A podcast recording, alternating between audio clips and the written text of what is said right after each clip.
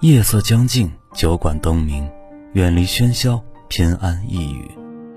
这里是月半酒馆，离你不远，只需要你轻轻闭上眼睛。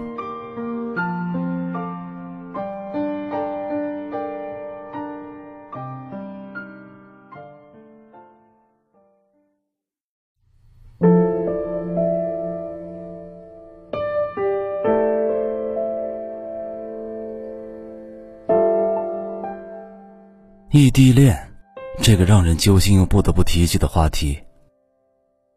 相爱的两个人相隔两地，只能通过方寸大小的屏幕来维持联系，中间隔了几千公里远的距离。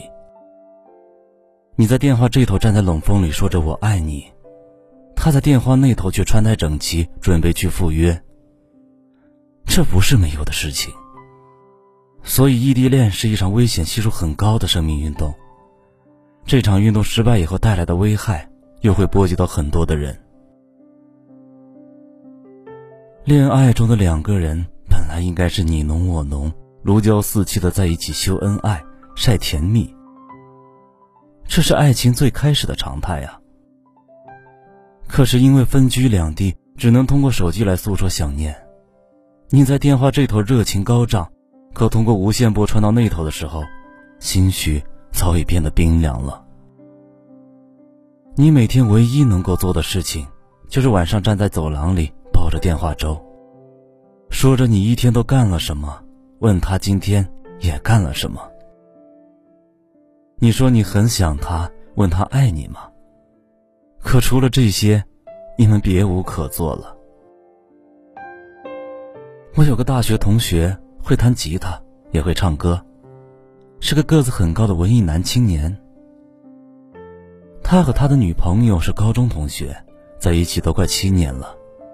每当我感叹居然有这么长寿的异地恋的时候，老天却给了我一记耳光。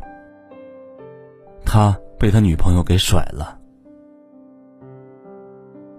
都说三年之痛，七年之痒，过了七年，本该变成比爱人还亲密的人。成为生命中互不可缺的亲人，可是怎么就一转脸，就变成陌生人了呢？生活从来都是现场直播，没有任何彩排，更不会按照你设定的情景进行。这么说来，果真是如此的。刚分手的那段时间，我知道他很难受，安慰也没有用。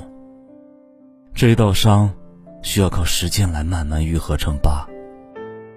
七年的感情说分就分了，曾经相爱的那个人却转身投入别人的怀抱。自己作为被甩的那一方，稀里糊涂的就一无所有了。作为男人，这是不是很没面子、很窝囊的事情呀？所以我为了照顾他不稳定的情绪。我一直没敢开口问他：“你们到底为什么分手？”更何况这些年，他们都是作为异地恋里模范夫妻被大家夸赞的。现在问他突然为何被甩，好比就在伤口撒盐。这道伤口一直就会泛着鲜血，永远也好不起来。所以，好几次我话到嘴边，硬生生的让我咽了下去。毕业要走的时候，我约他出来喝酒。那段时间喝的酒比吃的饭还多，熬的夜比睡的觉多。越是舍不得谁走，那个人就越往死里喝，喝到吐，甚至喝到胃出血。酒过中旬的时候，我还是忍不住了。我问他我一直想要知道答案的那个问题。当时还想着，他们分手也有一段时间了。他的心情应该比当时更稳定了一些。况且，现在如果不问的话，以后就真没机会了。当时他倒反问我：“异地恋最大的无奈是什么？”我想也没想的就说：“是距离。”错，最大的无奈就是他需要你的时候。你不能及时的出现在他身边，陪他共度难关。我说，那不就是距离带来的问题吗？他却说，表面上看是距离，可是你想，在他最需要你的时候你不在身边，这个时候，但凡身边有一个肩膀递过去，他都会依靠的。女人都是感情脆弱的生物，有时候她需要的不仅仅是某个人，也不是想听那些美丽的情话。而是能让他随时随地的依靠。你想想，是不是这个样子呢？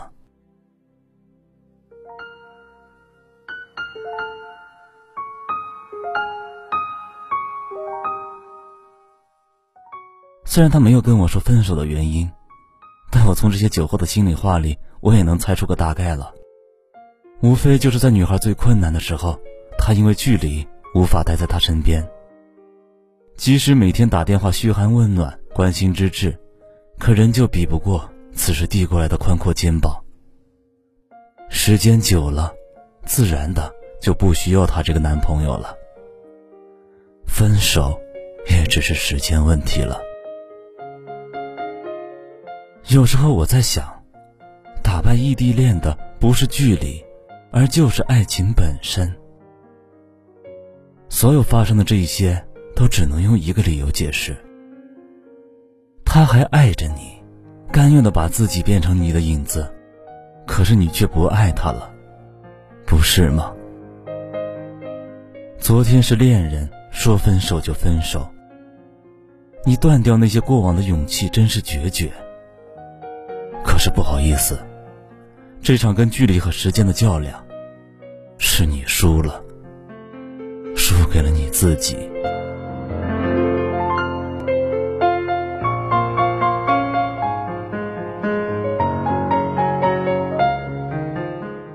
我一直相信，彼此真心相爱的两个人，即使相隔再远，只要心里有对方，能够一直坚守最初的信念，是不会分开的。你不说放手，他就会牢牢的抓住你，带你走过以后的每一天。不然，身边这么多恋爱好几年，甚至十几年的人，最后步入婚姻殿堂的美好爱情故事，都是怎么来的呢？异地恋，你没输给时间，更没输给距离，而是死在了爱你的人手里。